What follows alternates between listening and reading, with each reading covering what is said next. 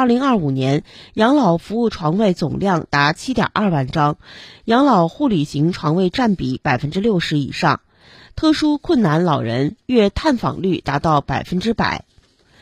全面放开养老服务市场，逐步形成以社会力量为主的养老服务新格局。近日，郑州市“十四五”养老服务发展规划对外公布，定下养老服务发展目标。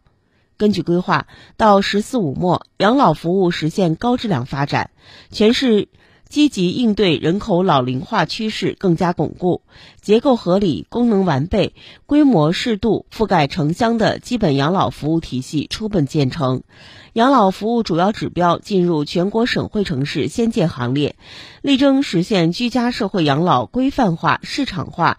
结构养老品质化、连锁化。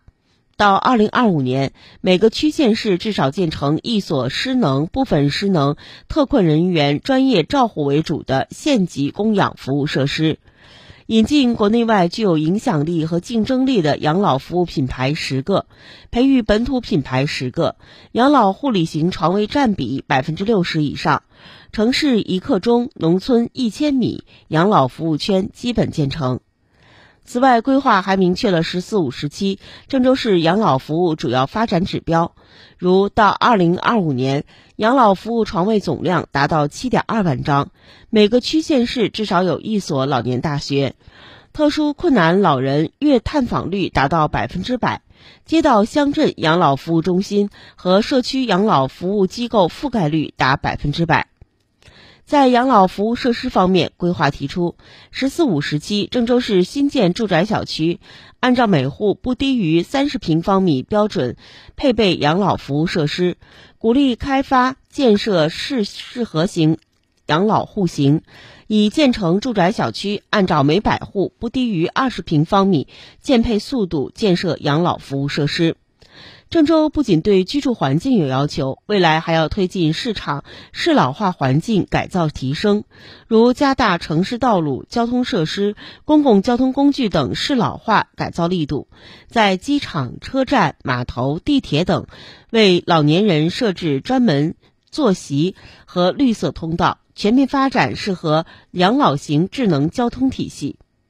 在养老供给服务上，规划明确要优化居家社区养老服务网络，推进养老机构提质发展。街道层面，推进综合性养老服务中心建设，承接全托、日托、上门服务等综合服务功能和辖区内养老服务系统指导功能。到二零二五年，实现街道乡镇综合养老服务中心全覆盖。社会层面推进日间照料中心建设，到二零二五年，城市一刻钟养老服务圈基本建成。居家方面，提升家庭照护能力，制定完善支持子女赡养照顾老人的优惠政策，推动。建立独生子女带薪护理假制度，通过政府购买服务等方式开展失能老人家庭照护者技能培训，普及居家知识，增强家庭照护能力。“十四五”时期，郑州养老机构也将迎来新发展。规划提出，全面放开服务市场，支持社会养老服务力量融入郑州都市圈一体化发展，共享养老政策，共享养老资源，实现区域内养老服务一体化，逐步形成以社会力量为主的养老服务格局。根据规划，“十四五”时期，郑州市要提升医养服务能力，推进医养康养融合发展。到二零二五年，每个区县市建有一所以上具有医养结合功能的县级特困人员供养服务机构。规划还对养老人才、产业融合、康养制造、康养医疗等方面进一步细化，建设郑州大都市区健康养老圈，打造康养医疗结合发展和示范区，推动全市养老事业全面健康发展。